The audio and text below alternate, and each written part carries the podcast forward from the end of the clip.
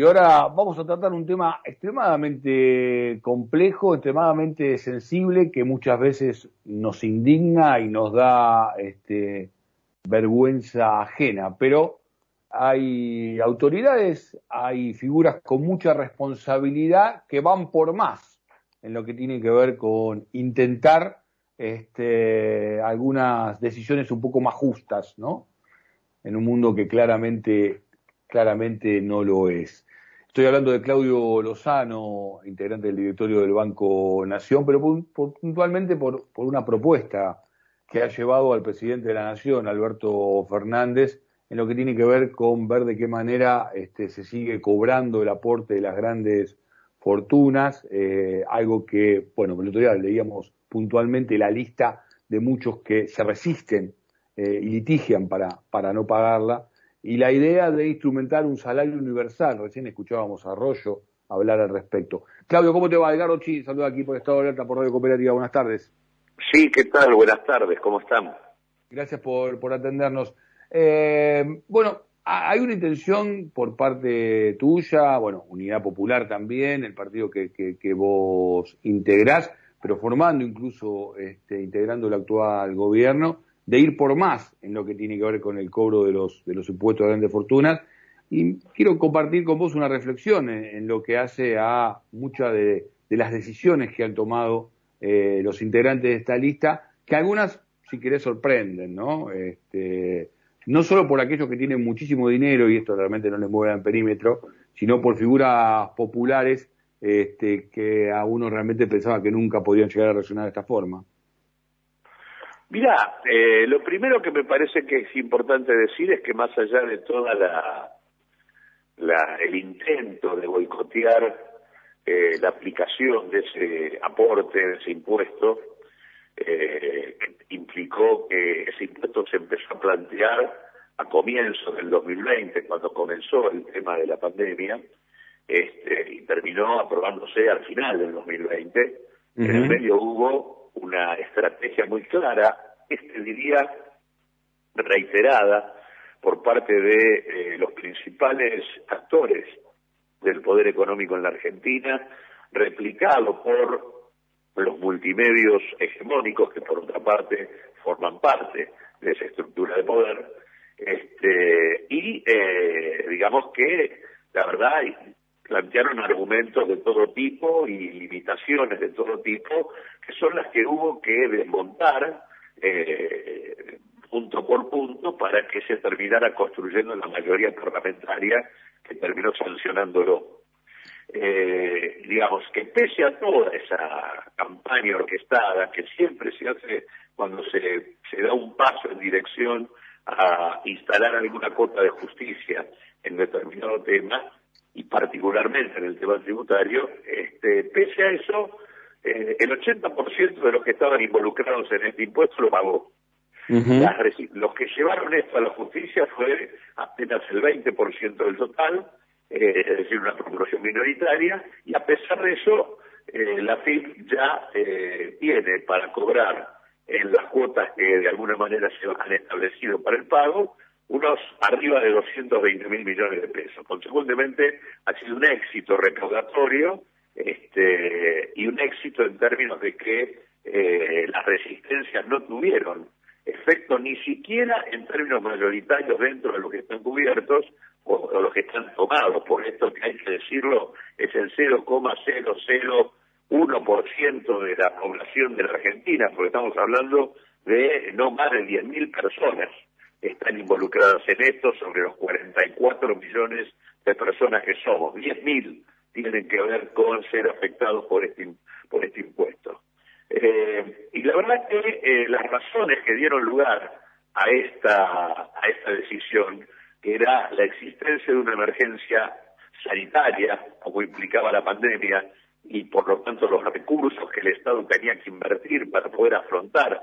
este, la respuesta que había que dar ante esta situación, así como la situación, la emergencia social vinculada a la existencia de niveles de, niveles de pobreza que se ubican entre el 40 y el 50% de la población y eh, niveles de indigencia que superan el 10% de la población, es decir, niveles de hambre que involucran a 5 millones de argentinos, estas dos razones que eran las que fundamentaban la necesidad del aporte no han desaparecido con este, el año 2020. Están presentes en el 2021. Hay una segunda ola que ha tenido una eh, fuerza incluso superior a la primera en términos de eh, contagios, en términos de muertos, este, en términos de demanda de, eh, de, infraestructura sanitaria, y hay una situación en materia de pobreza que incluso pese a la recuperación de la actividad económica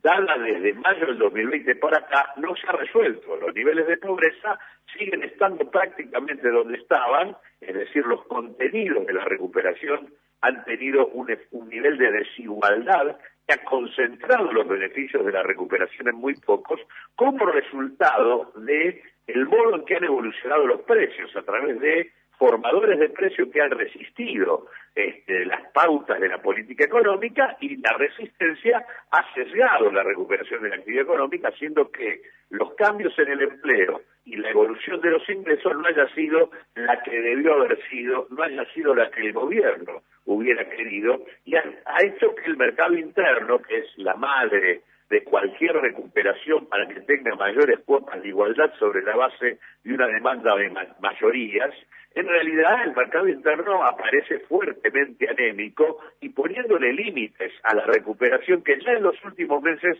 se han estado visualizando. Las tasas de crecimiento de la economía argentina en febrero, marzo y abril en realidad son negativas. Consecuentemente, este, digamos, ya estamos viendo los límites de una recuperación basada solo en el consumo de altos ingresos o en el sector exportador este, de la economía. Así que todas estas razones, sumadas al hecho de que no hemos modificado el sistema tributario y que los que tienen PIT y patrimonio aportan solo el 4% del total de la recaudación, mientras que en realidad los consumidores y los trabajadores aportan el 70%, este, la verdad que esa estructura tributaria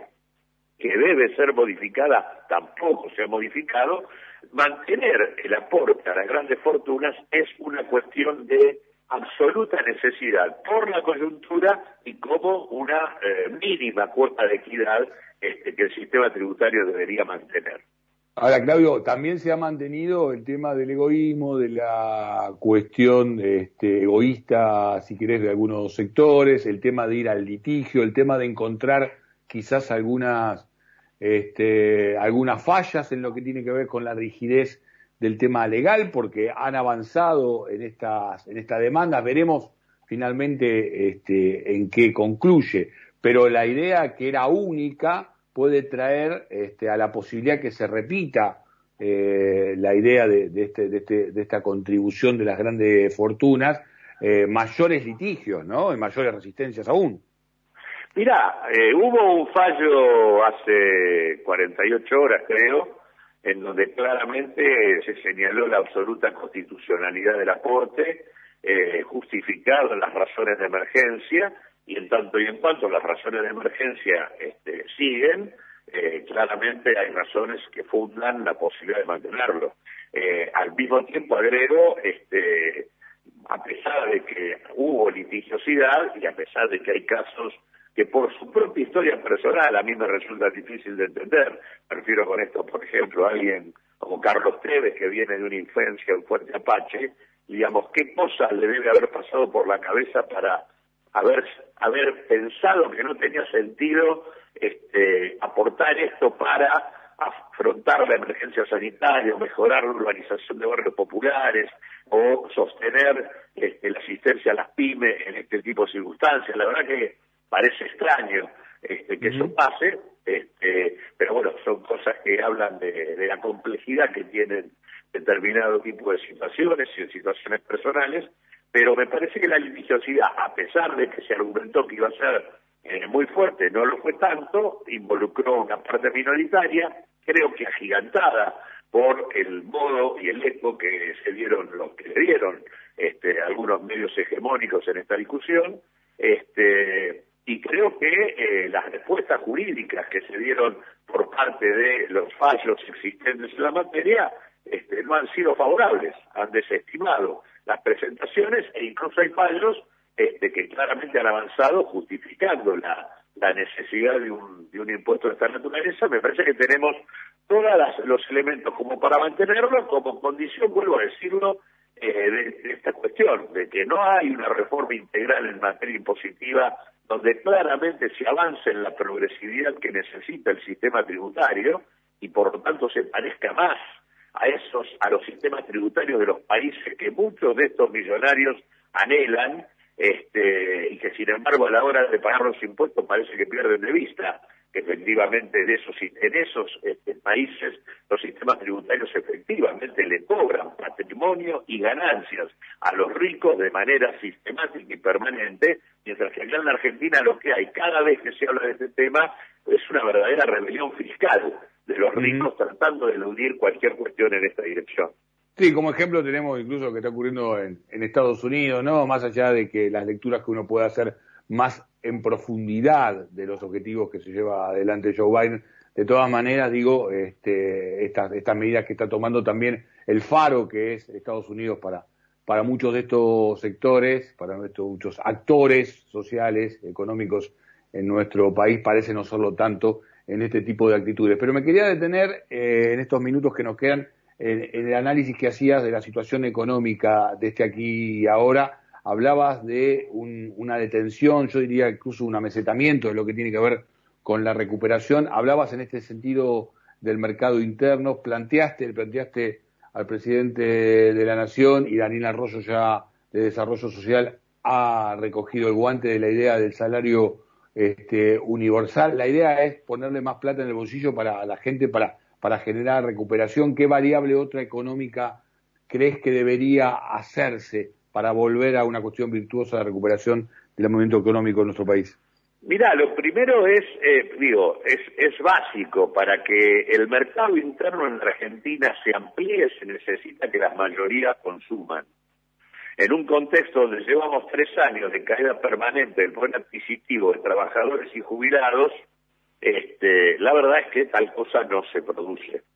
Eh, por lo tanto, eh, lo que necesitamos es un compromiso de la gestión fuerte con la recuperación del poder adquisitivo. Es muy importante en este sentido la actitud que está tomando el gobierno de defender la revisión de las paritarias para mejorar los acuerdos alcanzados por los sindicatos de manera tal de avanzar en un refuerzo de salarios. Hay que avanzar en la misma dirección en las jubilaciones y hay que entender, esto sí lo hablamos expresamente con el presidente de la Nación, que hoy no hay aumento significativo de la demanda en el mercado interno, no hay política de ingresos eh, importante, si no se involucra en esa política al 50% de la población laboral que está en situación de informalidad y desempleo. Es decir, además de los convenios colectivos que involucran paritarias de trabajadores formales, Además de la discusión de las jubilaciones, está el tema de toda la informalidad, que realmente es hoy de una magnitud eh, muy importante. La primera evidencia que a los ojos de todos, más allá de los que se venía, de los que lo, los que lo veníamos sosteniendo hace tiempo, eh, indicamos, los que se anotaron para recibir el IFE y la generalización que el IFE tuvo de más de, de 8 millones y medio de beneficiarios, se habían anotado 12 millones, este, está indicando que ahí hay un tema de fondo para recomponer los ingresos. Y en ese marco nosotros venimos insistiendo en la necesidad de un ingreso básico de alcance universal que le llegue a toda la población entre 18 y 65 años que no tiene un salario formal, este, digamos que se encuentra en situación de informalidad o de desempleo, incorporando en esto a aquellos monotributistas de la primera categoría, este, que en realidad tienen un ingreso inferior al salario mínimo. Nosotros creemos que esto es indispensable y que junto con eh, la asignación universal por hijo, hoy vigente, eh, configura la posibilidad de garantizar una renta a todo hogar esté en línea con los ingresos necesarios para una canasta alimentaria, con lo cual estaríamos construyendo un piso alimentario en la Argentina. Eh, esto para nosotros es clave, dada la situación vigente, dada la urgencia que plantea el crecimiento del hambre en la Argentina, porque acá no solo ha crecido la pobreza, sino que ha crecido más aún la indigencia en términos relativos, eh, y esto tendría no solo el tema de que estaría mejorando de manera inmediata las condiciones de vida de la población, sino que a su vez actuaría como un refuerzo eh, de la demanda en el mercado interno para poner en marcha el uso de la capacidad ociosa disponible que hoy está parada y que necesita ponerse en marcha y que además actuaría como generadora de empleo porque si pongo en marcha demanda, esa demanda necesita producción, esa producción necesita trabajo, con lo cual no hay contradicción entre discutir la universalización de los ingresos a la población informal con garantizar una economía que maximice el uso de los trabajadores en términos de demanda de empleo. Al contrario. Claudio, me va a quedar un minuto, pero te necesito, necesito preguntarte, porque como economista, este, poner un poquito en abogado del diablo, a vos como economista, preguntarte, digo, ¿de dónde saldrían esos, esos recursos, por un lado, y por otro lado, si no generarían inflación? Pero tenés un minuto para respondérmelo. En primer lugar, eh, también le dijimos al presidente que nada de esto tiene sentido si no se establece un nuevo control sobre el sistema de precios. En este sentido, creo que hay legislación disponible para hacerlo, pero sobre todo hay que ir a un control social del proceso inflacionario implica este, por cadena de producción participación del conjunto de los actores, incorporación de nuevos productores y de nuevos, nuevos canales de distribución. Una actitud muy dinámica del Estado para romper las posiciones dominantes en cada cadena productiva. Eso es